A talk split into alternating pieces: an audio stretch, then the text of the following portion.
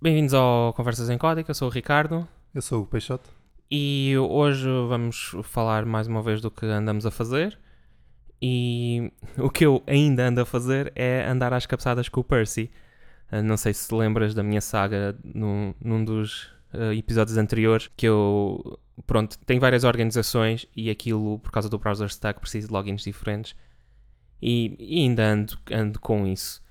Ah, opá, não sei, não percebo. Eu tinha um e-mail, usava aquele truque do mais, Uhum. tipo o meu e-mail mais crates.io, supostamente estava a funcionar. Eu lembro-me de já f- aprovar algumas coisas. A última vez que fui lá, ele, não, Pois. Eu lembro-me de ter perguntado se, se tinhas feito isso, porque achava estranho. Eles clara- claramente cortam isso tudo agora, não é?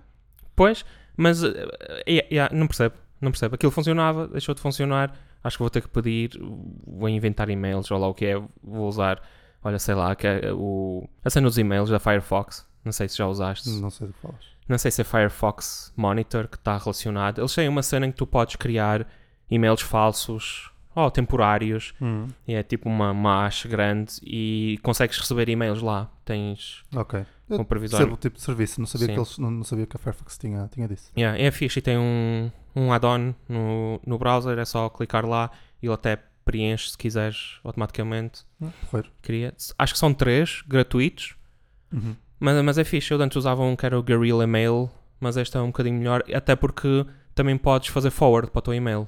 Ah, ok. Mas as contas duram tipo para sempre ou é tipo temporário? Acho que é até mandares abaixo. Ok, és tu que controlas Sim. isso. Sim, sim. É tipo os. Faz-te lembrar aquela cena do 10 minute mail, mas neste caso é infinito. Uhum. Ok. Sim, é, é porreiro uma newsletter ou assim queres receber, mas depois eles tipo, tu fazes unsubscribe Yep. e ele, ah, tem, tem certeza que era unsubscribe durante meses. Delete account. Yeah. Já está. E, e pronto, olha, por falar em, em coisas que me têm chateado, eu fiz uma API em Rails eh, e essa parte até, até correu bem. Eh, eu tenho um um site para a minha equipa de Airsoft e tem lá uma parte que é para facilitar a nossa inscrição nos eventos. As pessoas podem uh, fazer um check e aquilo gera a lista com os números que é preciso das, das associações Uhum. e é só para fazer copy-paste. Só que tenho que andar com links para trás e para a frente, porque eu introduzi query params, então pronto, ao- ao menos dá para guardar um bocado de, de estado nos query params, mas se houver vários eventos ou se ainda não soubermos o sítio onde vamos, é um bocado mais, mais chato. Então eu queria uma base de dados, guardar isso, tipo criar eventos e permitir uma gestão mais fácil. Assim é só pôr o link desse evento e as pessoas vão ao Ok. site e fazem o pick-pick. Um, Da- um, um crudezinho de, de eventos para tu registares se queres participar ou não. Sim, E depois aquilo gera um textinho que tu vais pôr no formulário do, da organização do evento em si, não é? Se Yeah. isto é para a tua equipa, decide quem é que vai levar o evento e depois metes lá os dados. Yeah. Ok. Sim, porque aquilo tem as coisas que é, é preciso a maior parte do- dos campos.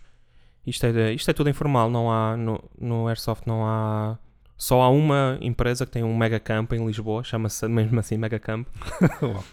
Mas o resto é tudo basicamente fábricas abandonadas que têm permissão para jogar lá. e- Então Uhum. pronto. Precisamos dizer a nossa facção, porque dividem as, as equipas em camuflados e não camuflados, e o teu nome e, o, e a associação, porque para jogares Airsoft precisas de te inscrever numa associação desportiva e tens, que- tens de ter o teu numerozito. Ah, ok. Então para ser mais fácil, fizeste a, a plataforma onde é só fazer um check dos membros, não é? Sim, e para pa poder mandar o. Pronto, para ter só um link em vez de. Porque o que eu fiz agora com os Query Params é ponho um link, alguém adiciona-se, põe um link novo que eu consigo no Query Param Hum. e é um bocado chato. Isso é uma chatice. Yeah. E não é muito concorrente. Tipo, se duas pessoas fazem, Sim. metem, depois é uma salgalhada.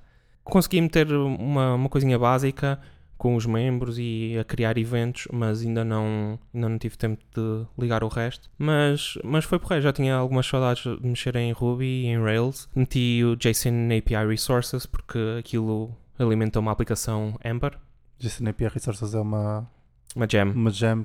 Ok. Sim, há para. Tipo, depois há o JSON API Resources Rails. E só para clarificar, é para, para implementar o protocolo JSON API, não é só uma API JSON normal. Sim, é o, é o pior nome de sempre. Sim, Escrito, ainda dá para diferenciar um bocado porque eu faço o JSON 2.API, sim. que acho que é tipo o logo, com os parentes escuros. Ah, mas sim, JSON API, tudo junto, .org, e é uma especificação que é o pré-definido no Ember, no, no Ember Data, Ok. neste caso. Já, eu acho que já fiz uns projetos a usar esse, esse JSON API Resources, mas na altura não era super completo. Isso correu bem? Pá, ah, que, eu, que eu saiba é, é basicamente uma das implementações de referência. Ok. Um, e acho que, acho que até suporta, porque o- a especificação teve uns updates há pouco tempo com sparse field, field sets e assim. E por exemplo, o Ember Data não suporta isso muito bem. E acho que o JSON API Resources come bem Hum. tipo, as respostas e gera o que for preciso. Tenho de voltar a experimentar. Né? É, é muito porreiro. A parte pequena que me chateou foi que eu estou habituado no Ember, faço Ember New, ele gera o repositório, inicializa o Git e cria um commit. Cria um commit todo giro com uma ASCII art de, um- de um. Tomster. Tipo, ah, new app. Uh, yeah. O Rails não. E então eu comecei lá, lá a programar e depois quando dei por isso, 50 fecheiros on track. pois, Yeah. e eu, ah, caneco. É uma chatice isso. É porque depois eu queria. Porque eu gosto de fazer esse caminho com o boilerplate, tirar isso do caminho e depois ter eh, tipo meaningful changes. Mesmo que eu gere o projeto, e no caso do Rails há muitas flags, Uhum. apesar de ser eh, Omakase, há muitas Sim. flags. Ah, procurem tipo o DHH Omakase e vão ver uns- um blog post e um vídeo muito engraçado dele a reclamar. Ele reclama muito também, gosta de mandar É, vir. é um bocado a cena dele. Ah, por falar nele, acho que o DHH é o criador do Rails e acho que não faz o commit porque ele não acha jeito nesse commit com o boilerplate. Ele quer commits só com cenas, como é que é dizer, com cenas úteis, tipo commits úteis. Não quer commits de lixo. Mas é preciso mandar tipo a aplicação sem aqueles fecheiros quase todos não funciona e eu quero tirar isso do caminho para poder fazer tipo os meus commits.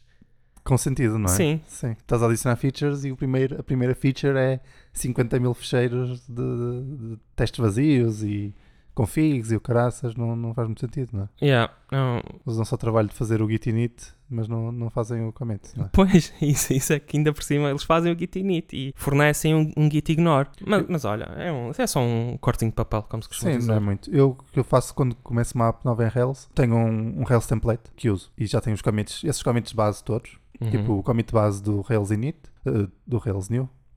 O, um commit base de adicionar gems tipo Robocops e autorizações e coisas assim. Tem meia dúzia de commits para o sistema base que tu vais pôr sempre. E assim já começo com uma app mais ou menos num sítio que eu já conheço e tipo não tenho de lembrar sempre de ah, agora tenho que ir desativar o sprockets porque isto não tem JavaScript e desligar o action mailer porque não vou mandar e-mails ou receber e-mails. Safo-me desse, desse problema tendo um template base. Pois, eu, eu por acaso quando gerei a aplicação, gerei Rails New e o nome e depois pensei, não, para lá, eu só vou querer isto API. Porque eu estava um bocado na dúvida no início, mas só vou querer API. E aquilo estava a demorar tanto, o Rails New, e eu, ah, ah, deixa-me matar isto. Yeah. Apaguei, eu acho, que- eu acho que ele apaga, não me lembro. Fiz Rails New dash dash API, olha, pai, 3 ou 4 segundos estava e não tinha sprockets e coisa. Acho que depois não tinha Webpack. E, É isso, o Webpack vem, vem por default no- nas, nas Rails apps normais. Por enquanto. Sim, eu li qualquer coisa que eles estavam a pensar mexer nisso, mas não. já Sim, não- vai fazer, vão fazer um module map. Também vi assim por alto, mas acho que basicamente é em compile time. Geram tipo a lista de módulos, é S6 e depois Fazem parte aquilo. disso tudo. No... Sim. Isso é uma coisa que eu gostava de investigar e perceber melhor como é que funciona.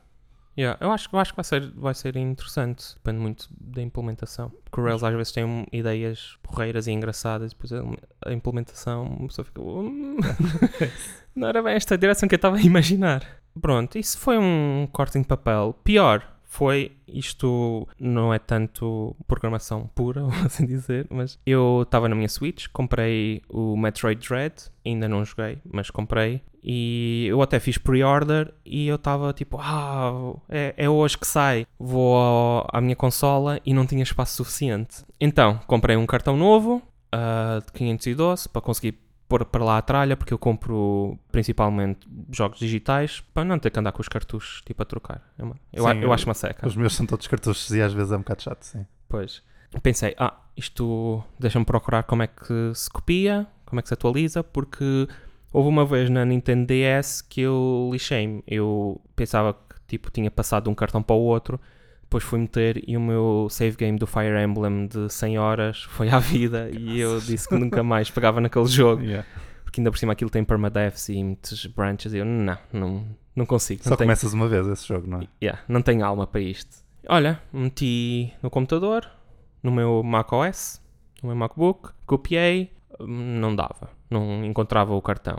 Então tentei pegar no cartão, meter na Switch, formatar, meter no computador, copiar, não. E então tentei tipo mil e uma vezes formatar no macOS em XFAT, uh, fazer merge dos, dos fecheiros, porque se tu metes o cartão na Switch e fizeres for, e formatares, ele mete as definições da Switch lá e tipo gera um, tipo um género de um serial number, que é para ele depois saber que, aquilo, que aquele cartão está associado àquela Switch. Uhum.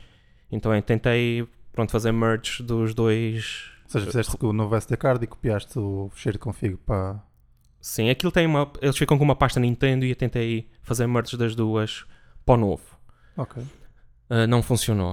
Uh, tinha lá os jogos todos, mas ele ou não reconhecia o, o cartão SD, dizia que não era válido. Quem é que não reconhecia? A Switch. Ok. Sim, desculpa. A Switch ou não reconhecia o cartão, aparecia lá uma mensagem não é válido, quer formatar, ou uh, reconhecia o cartão, mas não aparecia nenhum jogo. Ok. e eu, ah, fiz.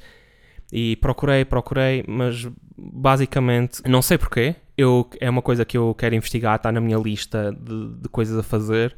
Mas basicamente não funciona em macOS. As pessoas. uh, Parece-me normal. pá, Pá, tendo em conta montes de vezes que que já me pediste para ver, olha, vê aqui o conteúdo deste SD card ou deste disco, que normalmente é mais fácil de ver em Linux do que em Mac, não é? sim. Não me espanta muito. Sim, mas isso é, é um bocado diferente, porque neste caso ah, não funciona em macOS. Tipo, eu eu tentei encontrar uma explicação, mas não havia ninguém assim propriamente técnico. É, olha, não funciona e pronto. Pois. Uma ou outra pessoa dizia, ah, isso funciona, não sei qual é o problema que vocês têm. Eu, ok, está bem. Obrigado Meti- pela ajuda. Yeah. Eu tenho uma, um, um gaming PC, um mini gaming PC. Ah, meti lá, tenho Windows, copiei à primeira, ficou. Funcionou então. Ficou, funcionou. Eu, ah, bom. Ah, e é por isso que, é um, que eu digo que é um bocado diferente, porque no Linux, com certeza, é muito mais fácil. Quando há tipo algum setor danificado ou assim, as ferramentas é muito mais fácil.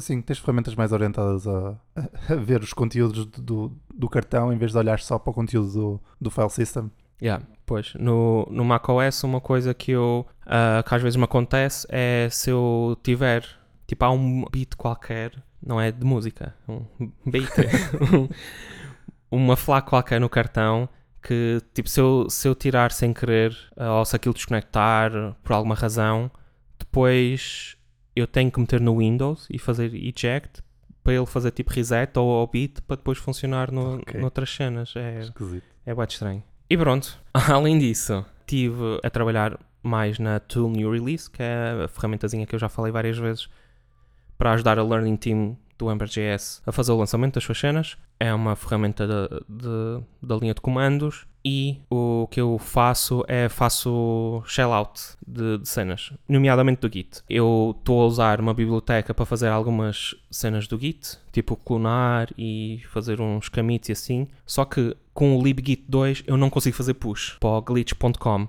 Isto vai ser complicado, estes termos. Sim. Mas o glitch.com é basicamente uma VM com uma interface. Tu podes programar na e. cloud. Sim. Sim. É um computer on the cloud e podes publicar os teus sites. É, a ideia é fixe, a implementação deixa a desejar, porque aquilo é um bocado lento, pelo menos a versão free. E, e pronto, como eu estou a dizer, faço shell out. E o Rust, a linguagem que a ferramenta é implementada, tem o standard STD Process Command, que é para pronto, criar processos Chamar e executáveis. e chamar os executáveis. Eu deparei-me com um, um pequeno problema, que é no Windows eu não posso chamar o executável diretamente como estava a fazer para o macOS. No macOS eu faço command new git e depois passo os argumentos e ele hum, corre bem aquilo. No Windows eu tenho que chamar o command, que é o cmd, Sim.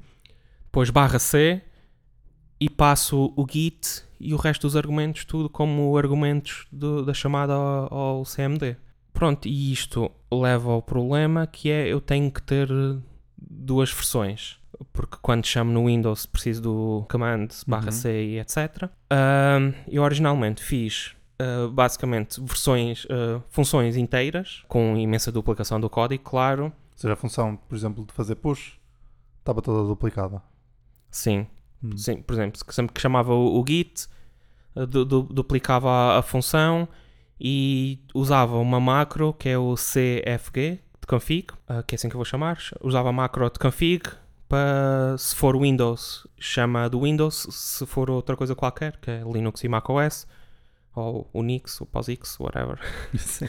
chama, sim, chama, chama a outra.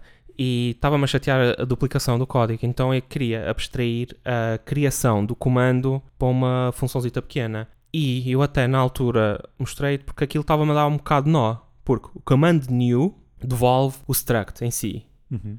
Mas se eu fizer command new arg, que é o que eu preciso de fazer para adicionar Diz- eh, chamar o ponto arg na struct, não é? Sim.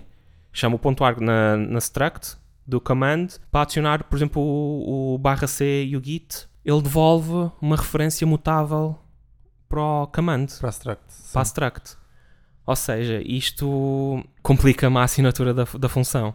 Depois não sabias, num nos branches tinhas uma struct e no outro tinhas a referência mutável para a struct. Yeah. É.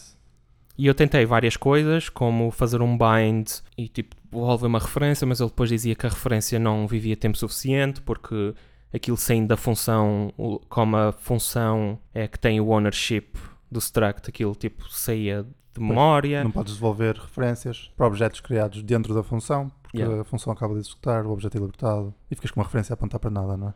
Pois. Então aquilo estava a dar... estava a dar um bocado de volta à cabeça. E eu depois reparei que na documentação oficial tem lá o exemplo da macro de config e fazem no Windows command e depois .arg eh, barra C no Windows e no macOS, whatever, faziam command new bash, depois .arg menos C e faziam assim. Mas eu não queria... Estás a chamar abaixo, Sim. a mais. Yeah. quê, é? Então, o que eu acabei por fazer foi uma funçãozita que faz command new, faz eh, assign, faço command.arg, tipo no- na cena que fiz, faço assign ao, ao, ao git, comando git, por exemplo, para ser mais fácil. Depois command git.arg e passo lá o- os args que é preciso para o Windows, mas depois devolvo o struct que fiz assign originalmente. E é pronto, assim os dois o- os dois branches ficam igual. Eu depois hum, deixo nas show notes um link para o blog post. Fiz um blog post pequenito. É um bocadinho mais fácil perceber. Sim, olhar para o código é Yeah. um bocado mais, mais simples. Depois, entretanto, como eu fiz isso e consegui tipo, extrair para uma funçãozita, decidi, em vez da macro, que corre em runtime, usar o atributo, que é no compilador, que é... Como é que se chama em português? O octothorpe. Octothorpe, não sei. Cardinal? o cardinal. Que é, é cardinal, parênteses reto, e depois nós podemos dizer coisas basicamente para o compilador e ele interpreta aquilo. E então faço config Windows e em vez dele em runtime fazer o check, ele faz em compile time e não inclui sequer o código. Ou seja, eu estou no meu MacBook a programar a ferramenta e aparece o, o bloco do Windows, aparece esbatido, porque Uhum. o Rust Analyzer tipo, reconhece e sabe que não é aquele OS, então é tipo, ah, isto é código morto. Ou seja, é parecido a fazer em C++ a cena do if def Windows, else and if, não é? Só uma Sim. das partes é que é incluído no, no código final. Yeah. E pronto, eh, é uma coisa pequenina, mas sempre fica mais limpo Sim. e chamo, chamo a função, é sempre, por exemplo, git push, é o nome da função e não interessa, a assinatura é a mesma e ele conforme o, o build target inclui a, a cena certa. É muito mais fixe. Sim. Yeah. E, e pronto, é, é isso. Acho que este repositório está tá público, vocês podem ver e até se quiserem, como ainda estamos no Hacktoberfest, podem fazer uns, uns pull requests, se virem assim alguma coisa uh, fora do comum, porque aquilo não está nada otimizado nem, nem bonitinho. Está feito para funcionar. Yeah, eu ainda estou a, a mudar cenas de sítio. Não sei se tem a, a tag, mas também posso, posso adicionar. E por falar em Oktoberfest, eh, eu já tenho os meus 4 PRs. Já está tudo? já. Boa. Aquilo estavam a maturar durante uns tempos, mas já consegui. E tu? Os meus estão, estão todos a maturar. Uh, mas já estão feitos. Eu estou em alguns canais de, de Matrix, de malta do, do Ubuntu e software livre e cenas assim. E por acaso, uma das pessoas que trabalha para, para a Colabora disse: Olha, vai, vamos ter aqui um, um mini evento de Hacktoberfest. Juntem-se se quiserem. E eu juntei-me. Não sabia muito bem o que é que ia fazer para lá, mas fui. E o que eles estão a trabalhar é o Colabora Online, que é um, uma espécie de. uma suite de, de produtividade. Tens. Eu, para facilitar, se calhar, é dizer que tens um Google Docs, uma cena online de, de, de processador de texto, de folhas de cálculo, cenas assim, não é? Tipo o Office 365 ou o Google Docs. Mas neste caso é uma cena de software livre. E é baseada no, no LibreOffice. Já usei a ferramenta porque está integrada no. É um dos plugins para o Nextcloud e nós na, na Ansol temos, temos isso. Então já tem alguns documentos assim. Mas nunca olhei sequer, nunca tinha olhado para aquela codebase. Nem sabia o que, é que era feito, nem nada.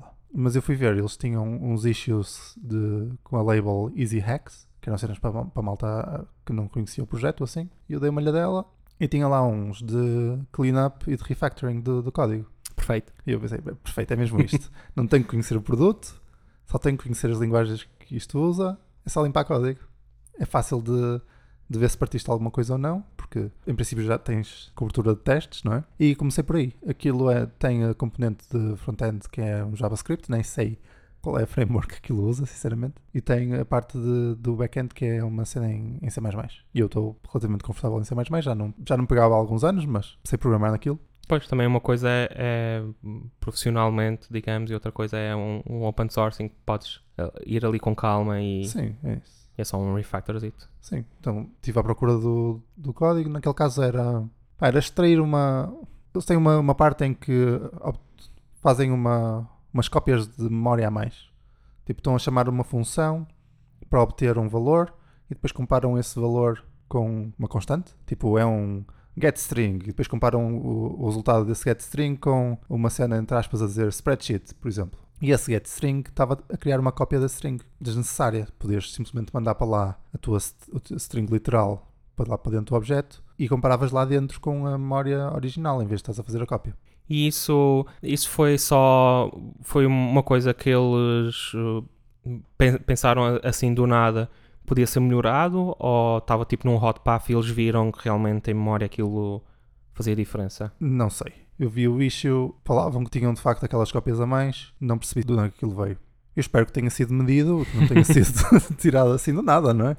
Mas pronto, pá, era uma cena simples. Eu dei umas cabeçadas ao início porque não estava a perceber como é que se corria os testes e as dependências que era preciso instalar e assim, porque não é só fazer bundle install e está tá feito, não é? Nem, nem cargo run, cargo Sim, test. Tens que descobrir quais são as dependências que precisas e instalá-las à mão no sistema ou assim, não é? O típico problema dos package managers de, C++. Mas pronto, fiz o PR e lá foi. Depois pediram-me para acrescentar alguns testes e eu fiz outro PR. pronto, já tenho dois.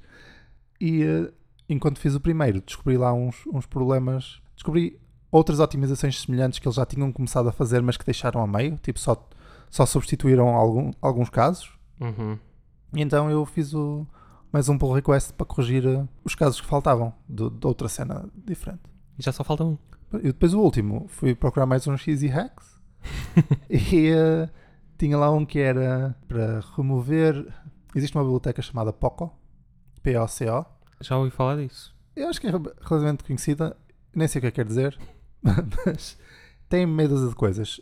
Principalmente os que eu vi que eles usavam neste projeto era cenas para fazer pedidos HTTP e cenas para lidar com, com tempo, tipo timers e timestamps, coisas assim desse estilo. E eles estavam a tentar ver-se livros da, da parte do, do tempo e passar a usar as cenas do standard, que é o STD, STD Chrono. E os issues era fazer essa substituição. E eu fui ver, já tinha sido substituído tudo, uhum. exceto um include que faltava de ser apagado, que não estava a ser usado a lado nenhum.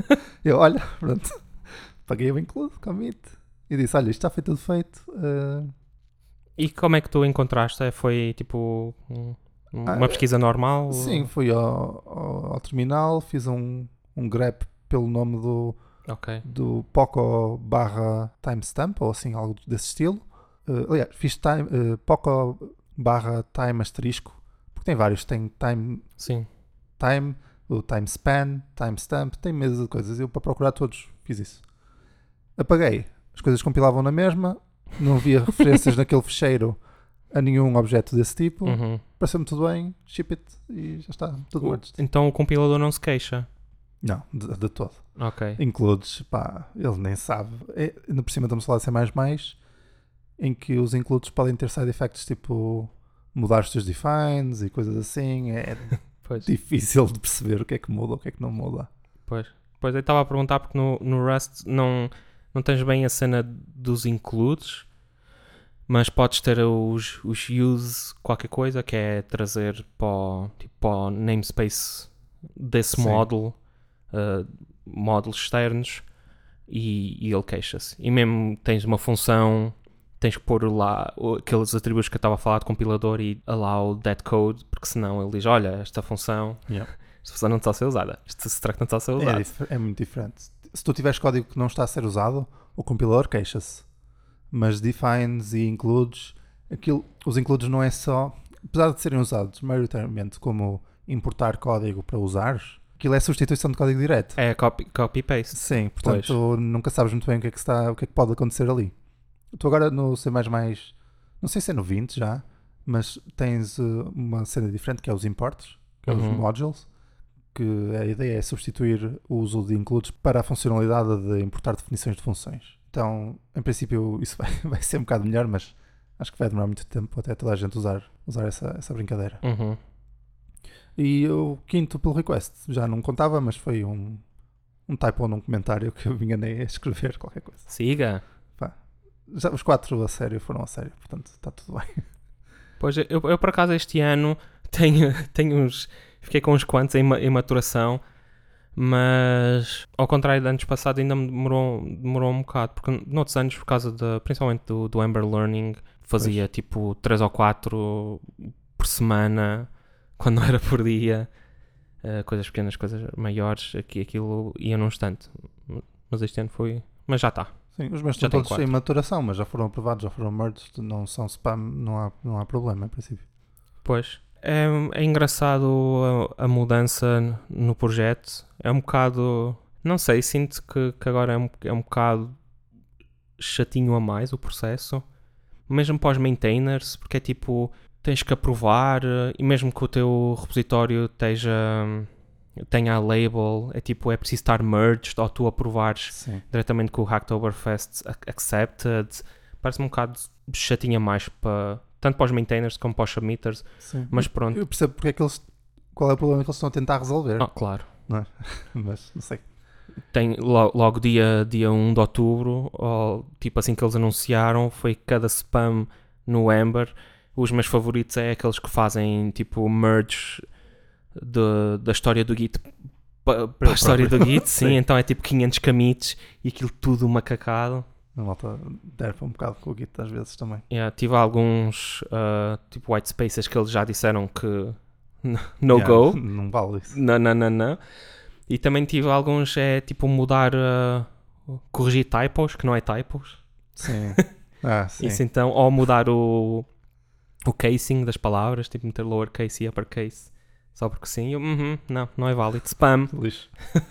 Eles agora eh, mandam, as- excluem mesmo as pessoas para sempre, supostamente. Se fizeres muito, muito lixo. E há algumas coisas nota-se que é, que é bots, que as pessoas que- querem fazer os botzinhos. Sim, não percebo muito bem o Yeah. objetivo. Mas... Ah, e também não podes ter um, um- o que acontecia de antes era pessoas tinham repositórios de lixo para as Sim. pessoas mandarem lixo. Eles também estão a Sim. dizer não, não, não. É isso. Também pode ser tudo excluído isso. Yeah. Uma coisa que eu gostava de, de ver nos próximos anos é fazerem force à licença. O repositório ter de ter licença, porque eu, tanto quanto sei, desde que esteja no GitHub ou no GitLab e seja público, conta, não é? Uhum. Não tem que ter nenhuma licença de software livre associada, apesar de- da ideia ser um bocado essa, não é? Sim. É, não, acho que não. E mesmo isso, isso é, é uma boa questão que levantas porque eles, o GitHub tem aquela ferramenta do Copilot. sem o Copilot de geração Sim. de código e eles, tanto quanto sabe, pegaram. Não sei, nem sei se Ninguém pegaram sabe. em privados, é isso, ninguém sabe. Mas eh, acho que o que eles já admitiram é que pelo menos tudo o que é público, independentemente de licença, toca a meter lá para dentro. Isso pessoal, "Ah, mas isso tipo não é usar. Isto Yeah. legalmente é aqui um bocado Yeah. suspeito. Um bocado duvidoso. Yeah. Sim. Mas é isso. Pelo menos no Hacktoberfest acho que era fixe introduzirem essa sensibilidade nos próximos anos. Sim, até porque o GitHub, o próprio GitHub, tem uma API que devolve a licença, porque eles agora, tipo, no, neste momento no lado direito, sabe-se lá amanhã onde é que vai estar, que eles de vez em quando lembram-se de mudar, aparece lá a licença e eles nome, reconhecem sim. sim, o nome e eles reconhecem imenso. E eu acho que eles têm mesmo uma API para isso, por isso era uma cena porreira deles introduzirem. Acho que sim, sim.